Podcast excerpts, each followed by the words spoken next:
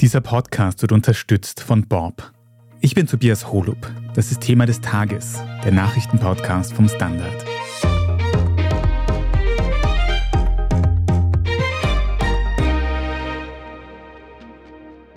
Er ist die Schlüsselfigur im ersten Gerichtsprozess gegen Sebastian Kurz.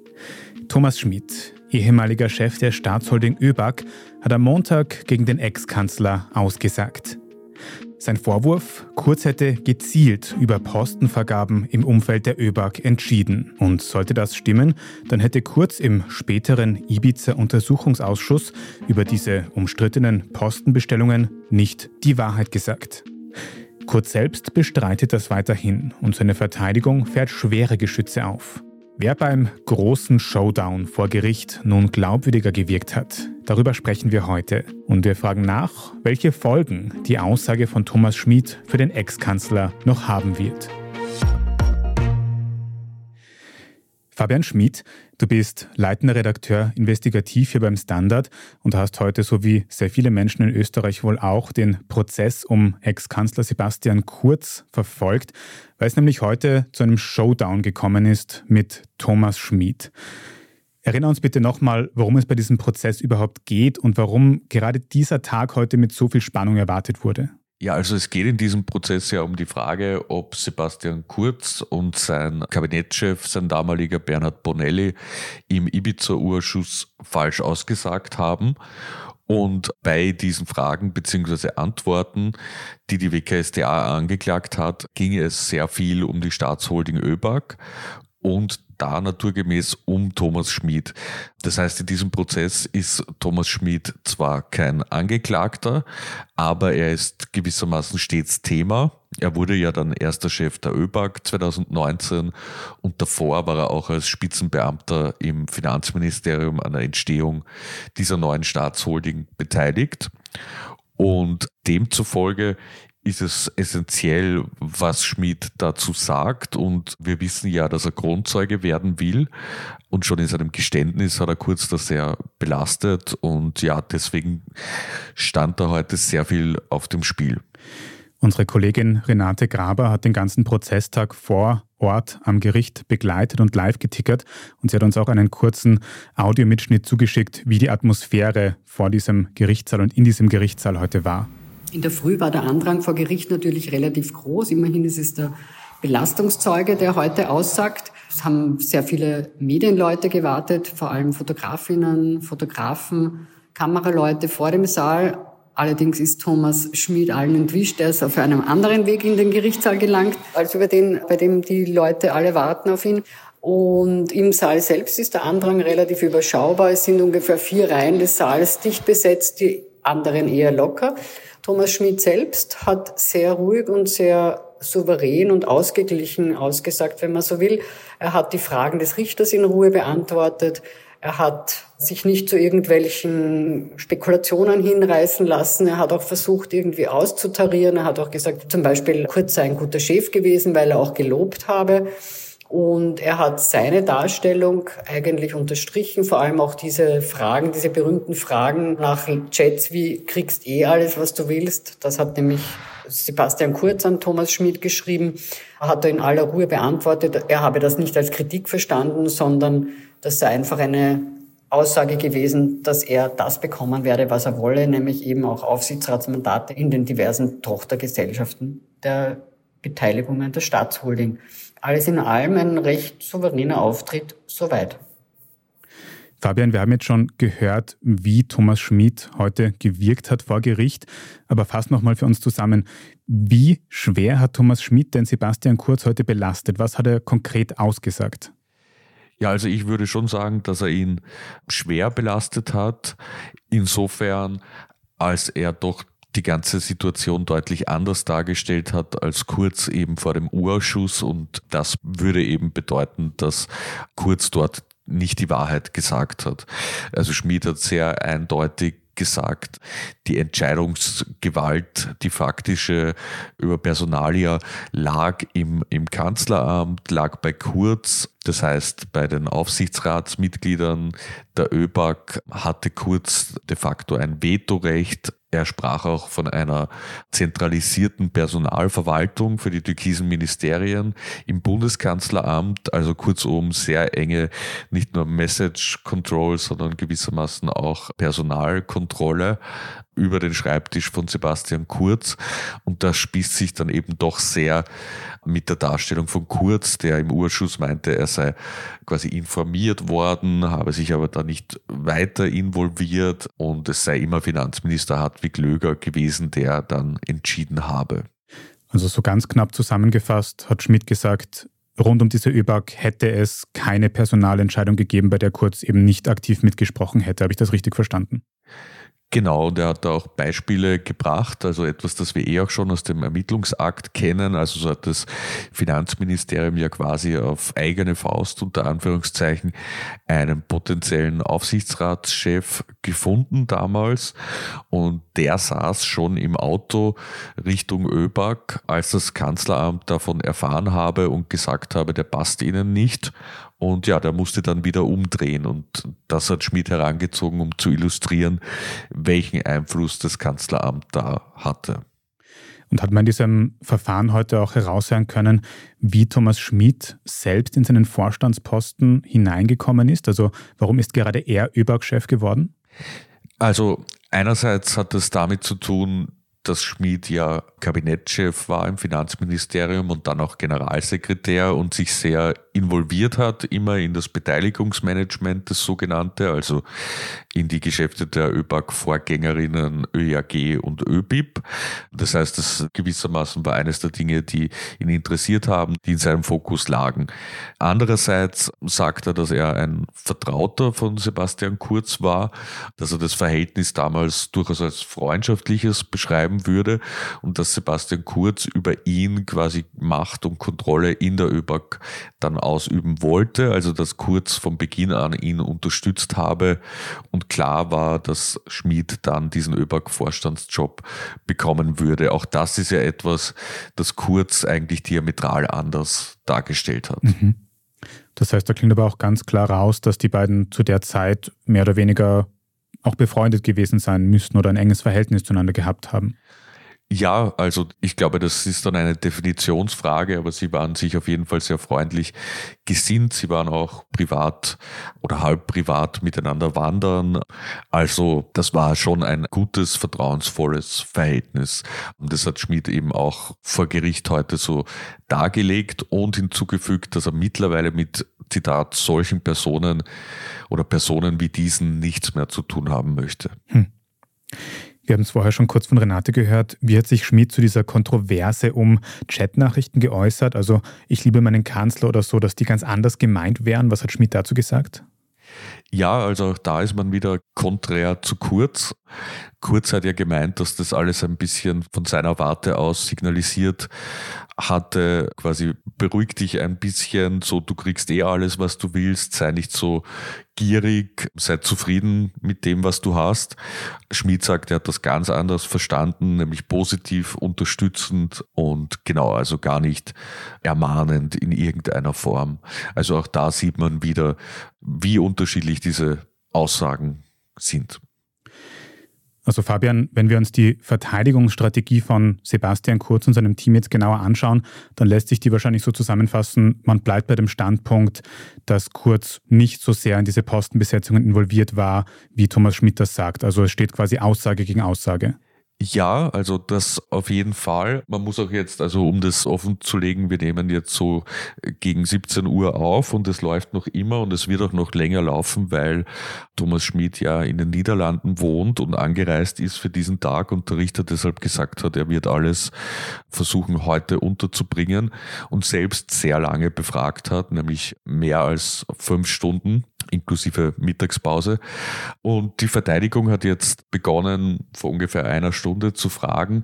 Und man sieht, dass zuerst einmal das absolute Ziel, das erste prioritäre Ziel ist es, die Glaubwürdigkeit von Thomas Schmid zu attackieren. Also Kurz hat sich schon vor ein paar Wochen zu den verschiedenen Dingen geäußert und da schon halt gemeint, er habe schon die Wahrheit gesagt vor dem Urschuss und so weiter. Und heute geht's aber vor allem darum, Schmid an sich als Lügner dastehen zu lassen etc. Also da waren auch ganz komische Dinge jetzt irgendwie, dass der Verteidiger von Sebastian Kurz hat irgendwie angedeutet, die Unterschriften unter der Einvernahme von Thomas Schmid wären so verschieden von Seite zu Seite und gleichzeitig gefragt, ob sich Schmid von der WKSDA unter Druck gesetzt gefühlt habe. Und jetzt hat man auch noch eidesstattliche Erklärungen von Managern vorgelegt, die behaupten würde, Schmid habe jetzt im Sommer bei einem Bewerbungsgespräch zu ihnen gesagt, er tue gewissermaßen alles, was sich die WKSDA wünsche, sei so unter Druck und sage auch Dinge aus, die er gar nicht wahrgenommen habe. Also man sieht da schon richtige Granaten, die aber eher Nebelgranaten sein dürften, weil der Richter zumindest sagt, das ist nicht relevant. Es geht auch heute nicht darum, ob Schmid Grundzeuge wird oder nicht. Der ist als Zeuge da und soll aussagen und man soll quasi diese Verteidigungslinie zurückfahren. Also Fragen dazu hat er dann nicht zugelassen zu diesem Bewerbungsgespräch. Du hast schon gesagt, zum Zeitpunkt unserer Aufnahme läuft der Prozess noch, aber wenn ich das richtig verstanden habe, haben wir die Aussage von Thomas Schmidt zumindest gesehen und es war eine sehr lange Aussage. Wie ist denn dein Zwischenfazit jetzt zu dieser Aussage? Ist das die sozusagen rechtliche Bombe, die sich viele in diesem Prozess jetzt erwartet haben, die Aussage von Thomas Schmidt gegen Sebastian Kurz? Ja, also es ist ja oft so im Urschuss oder auch bei Gerichtsprozessen, dass man immer erwartet, dass eine Bombe platzt und das passiert aber eigentlich in den äußerst seltensten Fällen, also eigentlich so gut wie nie. Es wäre sogar rechtlich heikel, wenn da heute jemand was aus dem Hut zaubert, das alles verändert. Vielmehr würde ich sagen, ich glaube, der Tag ist so verlaufen, dass sowohl Schmid als auch die WKSDA damit zufrieden sein können, weil Schmid seine Vorwürfe gegenüber Kurz beziehungsweise die belastenden Aussagen noch einmal wiederholt hat. Die Kollegin Graber hat ja auch gesagt, die Renate, dass Schmid eigentlich recht ruhig gewirkt hat. Also es dürfte auch so gut rübergekommen sein. Also mehr kann man sich da dann eigentlich von so einem Tag eh nicht erwarten. Und natürlich hat Schmid die entsprechenden Credentials, um als zumindest als wissender Zeuge wahrgenommen zu werden. Wie glaubwürdig er ist, das muss dann eh der Richter einschätzen und Gott sei Dank nicht wir.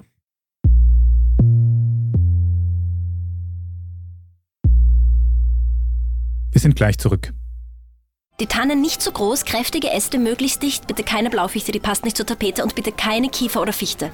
Noch Fragen? Warum sind nicht alle bei Bob? Jetzt mit Flexmas Bob Unlimited 3 Euro pro Monat sparen. Mit unlimitiert Daten und ohne Bindung. Nur 16,90 Euro pro Monat im ersten Jahr plus 25 Euro jährlich. Nur auf Bob.at. Warum sind nicht alle bei Bob? Reicht mein Gehalt für ein gutes Leben? Sind Sneaker und Uhren ein gutes Investment? Wie viel kostet eine Scheidung? Das und vieles mehr sehen wir uns an in der dritten Staffel vom Standard-Podcast Lohnt sich das? Wir, das sind Melanie Reidel, Annika Dang, Alexander Amon und Michael Windisch. Wir sprechen mit ExpertInnen darüber, wie man sogar vom Weltuntergang profitieren kann. Und darüber, wie mich künstliche Intelligenz reich macht und warum Geld noch immer Männersache ist.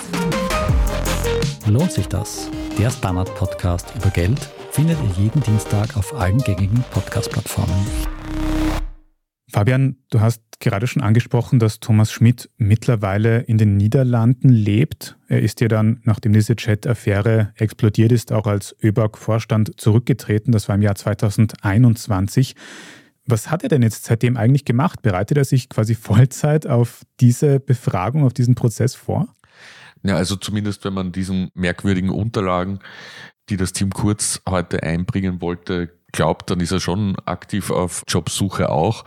Aber er hat auf jeden Fall viel Zeit benötigt, um sich vorzubereiten, vor allem auch auf sein Geständnis. Also er ist ja im Sommer 2021 zurückgetreten als ÖBAG-Chef und dann kamen ja diverse Ereignisse dazu. Also einerseits, dass auch Kurz selbst und Blömel etc. zurückgetreten sind im Oktober 2021 da kam dann ja die ganze Umfragenaffäre auf. Da wurde dann Sabine Beinschab Grundzeugin dann hat man gesehen, dieser Weg geht. Man kann Kronzeuge werden, quasi auch wenn man schon Beschuldigte oder Beschuldigter war, etc. Und so hat sich Thomas Schmidt dann offenbar dazu durchgerungen, auch diesen Weg gehen zu wollen. Und das war im April 2022. Und dann gab es schon eine ganze Reihe von Befragungen immer wieder über den Sommer durch die WKSDA. Also das hat sicher auch viel Zeit gefressen.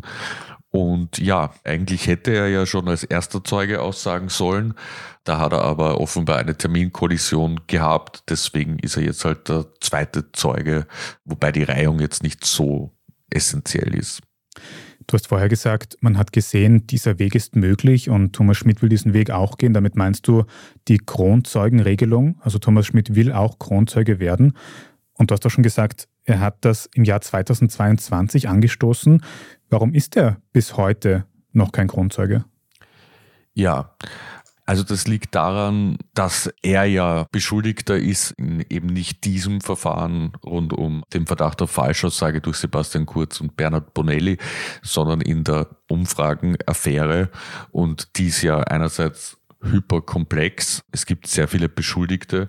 Andererseits hat es ja auch noch einmal eine sehr große Wende gegeben, als quasi die Verdächtigungen erweitert wurden um Heute und Krone, weil anfangs richtete es sich ja gegen die Österreich-Mediengruppe.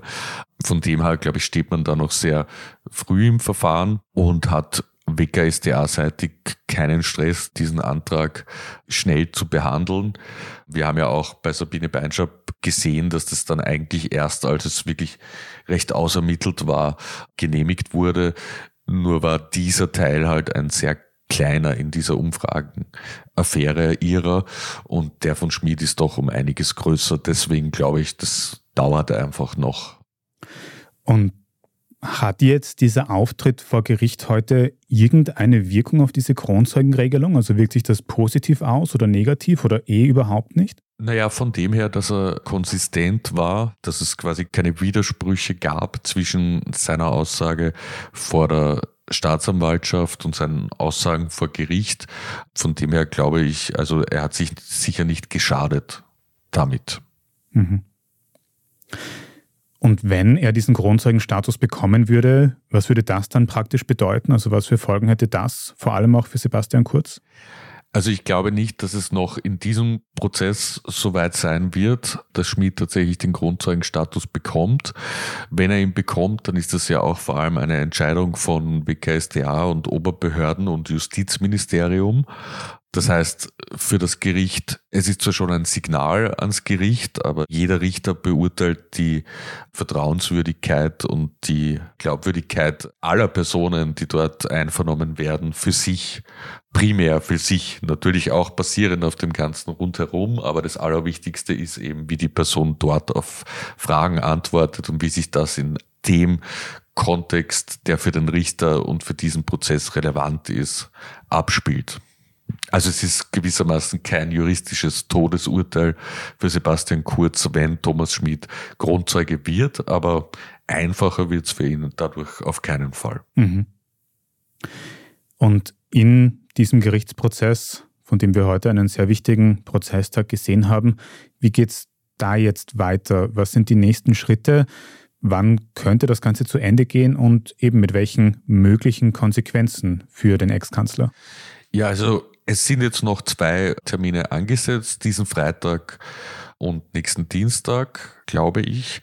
Es kommen jedenfalls, das ist fix, die beiden Ex-Finanzminister Hartwig Löger und Gernot Blümel. Und damals, vor ein paar Wochen, als der Richter den Fahrplan bekannt gegeben hat, hat er gemeint, er will jetzt eben einmal quasi die aus seiner Sicht vier relevantesten Zeugen hören. Das war eben Arnold Schiefer, der FPÖ-Verhandler, das war Schmid und das werden dann noch Löger und Blümel sein. Und dann erst will der Richter entscheiden, welche weiteren Zeuginnen und Zeugen noch erscheinen sollen oder ob das überhaupt nötig ist. Aber es wird noch, glaube ich, eine ganze Reihe von Anträgen etc. geben.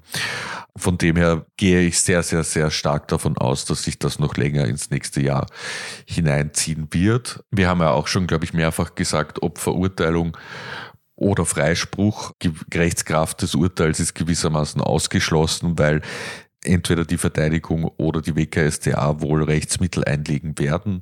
Das heißt, all das dauert noch viel, viel länger, geht dann in die nächsten Instanzen. Im allerschlimmsten Fall würde Kurz sogar eine Haftstrafe drohen, aber auch das ist sehr unwahrscheinlich, weil er ja unbescholten ist und weil die Vorwürfe jetzt auch nicht so, so massiv sind. Also er hat quasi, selbst wenn ihm Falschaussage nachgewiesen wird, dann hat er damit nicht ein Verbrechen gedeckt, keinen Mord vertuscht etc., sondern geht es dann doch in die Sphäre der Politik. Also es wird noch dauern, es wird uns noch ein paar Mal beschäftigen. Ein bisschen geht der Prozess noch, aber wir haben heute auf jeden Fall einen sehr, sehr wichtigen Tag gesehen, eine wichtige Aussage von Thomas Schmidt, die vermutlich viel entscheiden wird in diesem Prozess. Danke dir für die Analyse, Fabian Schmidt. Danke. Und natürlich auch vielen Dank an unsere Kollegin Renate Graber vor Ort. Nach Ende unserer Aufnahme ist dann auch die Info noch reingekommen. Die Befragung von Thomas Schmidt wird am Freitag nochmal fortgesetzt, jene von Gernot Blümel verschoben. Aktuelle Infos gibt's immer auf derstandard.at.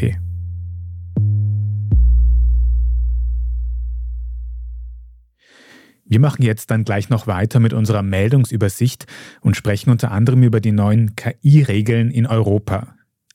Wenn Ihnen, liebe Zuhörerinnen und Zuhörer, die heutige Folge von Thema des Tages bis hierhin schon gefallen hat, dann abonnieren Sie uns am besten gleich auf Ihrer liebsten Podcast-Plattform, dann verpassen Sie auch keine weitere Folge mehr. Wir freuen uns auch sehr über gute Bewertungen oder nette Kommentare, also vielen Dank dafür. Wir sind gleich wieder da. Die Tannen nicht zu groß, kräftige Äste möglichst dicht, bitte keine Blaufichte, die passt nicht zur Tapete und bitte keine Kiefer oder Fichte. Noch Fragen? Warum sind nicht alle bei Bob? Jetzt mit Flexmas Bob Unlimited 3 Euro pro Monat sparen. Mit unlimitiert Daten und ohne Bindung. Nur 16,90 Euro pro Monat im ersten Jahr plus 25 Euro jährlich. Nur auf Bob.at. Warum sind nicht alle bei Bob? Standard-Podcasts gibt es ja wirklich schon zu jedem Thema. Also fast jedem. True Crime. Thema des Tages. Lohnt sich das? Inside Austria. Serienreif. Besser Leben. Rätsel der Wissenschaft. Edition Zukunft. Und, und, und. Aber nicht jeder hat die Zeit, das alles zu hören. Und manchmal möchte man sich einfach nur ein paar Minuten beschallen lassen. Ich bin Scholt Wilhelm. Und ich bin Margit Ehrenhöfer. Ab sofort bringen wir auch Highlights unserer Podcasts. Für zwischendurch, wenn mal weniger Zeit ist. Diese kurzen Ausschnitte nennen wir Shorts. So wie eine kurze Hose. Oder eine kurze Geschichte. Okay. Und Shorts vom Standard finden Sie jetzt überall, wo es Podcasts gibt. Und hier ist, was Sie heute sonst noch wissen müssen. Erstens, Österreich könnte sein Veto zu einem Schengen-Beitritt von Rumänien und Bulgarien lockern. Die beiden Länder sind ja schon seit längerem in der EU. Ein Schengen-Beitritt inklusive freiem Personen- und Warenverkehr ist bisher aber noch nicht erfolgt. Vergangenes Jahr hätte es soweit sein sollen, da haben sich aber die Niederlande und eben auch Österreich gegen eine Schengen-Erweiterung ausgesprochen. Begründung, die Asylzahlen in der EU seien zu hoch und an den EU-Außengrenzen, wie auch in Bulgarien und Rumänien, würde nicht genug gegen illegale Migration getan werden. Am vergangenen Wochenende kam dann aber der Kurswechsel. Kana kann sich jetzt eine Art Schengen-Beitritt Light vorstellen, der sich allerdings nur auf den Flugverkehr mit den beiden Ländern bezieht. Auch das soll aber an Verschärfungen beim Grenzschutz gekoppelt sein. Wie genau das umgesetzt werden soll, darüber beraten sich die Innenminister mehrerer Länder gerade. Zweitens, Sie haben es vielleicht schon mitbekommen, am vergangenen Wochenende hat sich die EU auf ihren zukünftigen Umgang mit künstlicher Intelligenz geeinigt.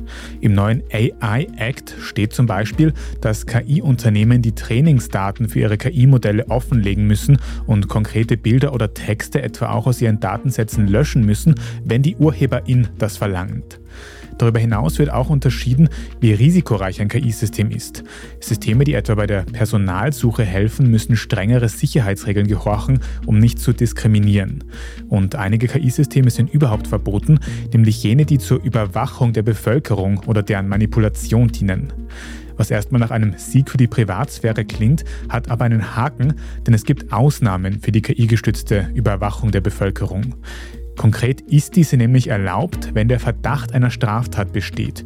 Und nach dem bestehenden Entwurf reicht bereits die Suche nach einem Einbrecher oder Handtaschendieb, um dessen Umfeld per KI zu überwachen. Die Umsetzung des AI-Acts wird jetzt noch bis zu zwei Jahre dauern und im Zuge dessen haben die Nationalstaaten in der EU auch die Möglichkeit, strengere Regeln für die Massenüberwachung per KI einzuführen. Ob Österreich das tun wird, ist bis jetzt noch nicht bekannt. Und drittens, kennen Sie Jeremy Fragrance? Der deutsche Influencer macht normalerweise Videos über Parfums und Düfte auf der Kurzvideoplattform TikTok. Jetzt hat er aber in einen Kongress für rechte Politik hineingeschnuppert. Bei einer Gala der jungen Republikaner in New York wurden Spenden für einen erneuten Wahlkampf des Ex-Präsidenten Donald Trump gesammelt. Trump selbst ist dort auch aufgetreten. Und mit dabei waren außerdem rechte Politikerinnen und Aktivisten aus aller Welt, von der deutschen AfD über die rechtsextreme Identitäre Bewegung bis hin zur österreichischen FPÖ. Konkret war deren Polit-Urgestein Harald Wilimski sogar als Ehrengast zu dem Kongress geladen. Diese Ehre wurde seiner Parteikollegin Marlene Swarzek nicht zuteil, aber dafür war die Landeshauptmann-Stellvertreterin aus Salzburg nach dem Kongress auf einem Selfie zu sehen, das der Influencer Jeremy Fragrance dort aufgenommen hatte. Die Unterschrift dazu, Jeremy Fragrance liebt Österreich. Warum er neuerdings anscheinend auch rechte Politik liebt, dazu hat der Parfum-Influencer noch nichts gesagt. Mehr dazu und alles weitere zum aktuellen Weltgeschehen können Sie aber wie immer auf derstandard.at nachlesen. Wenn Sie jetzt noch nicht genug von Standard Podcasts haben, dann empfehle ich Ihnen die neueste Folge unseres Schwester-Podcasts Inside Austria. Da geht es um die heimliche Audioaufnahme des verstorbenen Justizbeamten Christian Pilnacek, was hinter dessen Vorwürfen an die ÖVP steckt und welche Folgen diese Aufnahme noch haben könnte, das hören Sie überall, wo es Podcasts gibt. Einfach nach Inside Austria suchen.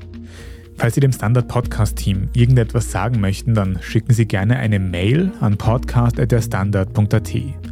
Und wenn Sie unsere journalistische Arbeit unterstützen möchten, dann können Sie ein Standard-Abo abschließen, egal ob für die Zeitung oder für die Website. Oder wenn Sie Thema des Tages auf Apple Podcasts hören, dann kann man dort auch ein paar Euro für ein Premium-Abo zahlen und Sie in Zukunft ohne Werbung hören und vor allem sehr unterstützen. Also vielen Dank dafür. Ich bin Tobias Holub und an dieser Folge hat außerdem Scholt Wilhelm mitgearbeitet. Vielen Dank fürs Zuhören und bis zum nächsten Mal.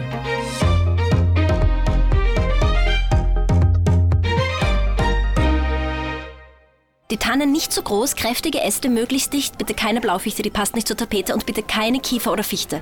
Noch Fragen? Warum sind nicht alle bei Bob?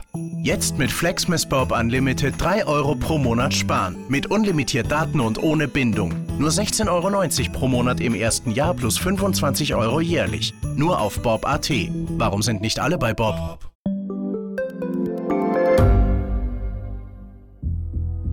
Was ich nicht nachvollziehen kann, ist, warum an jedem Unrecht immer ich schuld sein soll.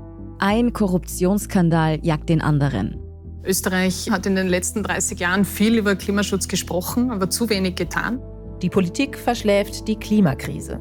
Die Behörden haben alles richtig gemacht. Fehler vergisst man, statt daraus zu lernen. So sind wir nicht. So ist Österreich einfach nicht.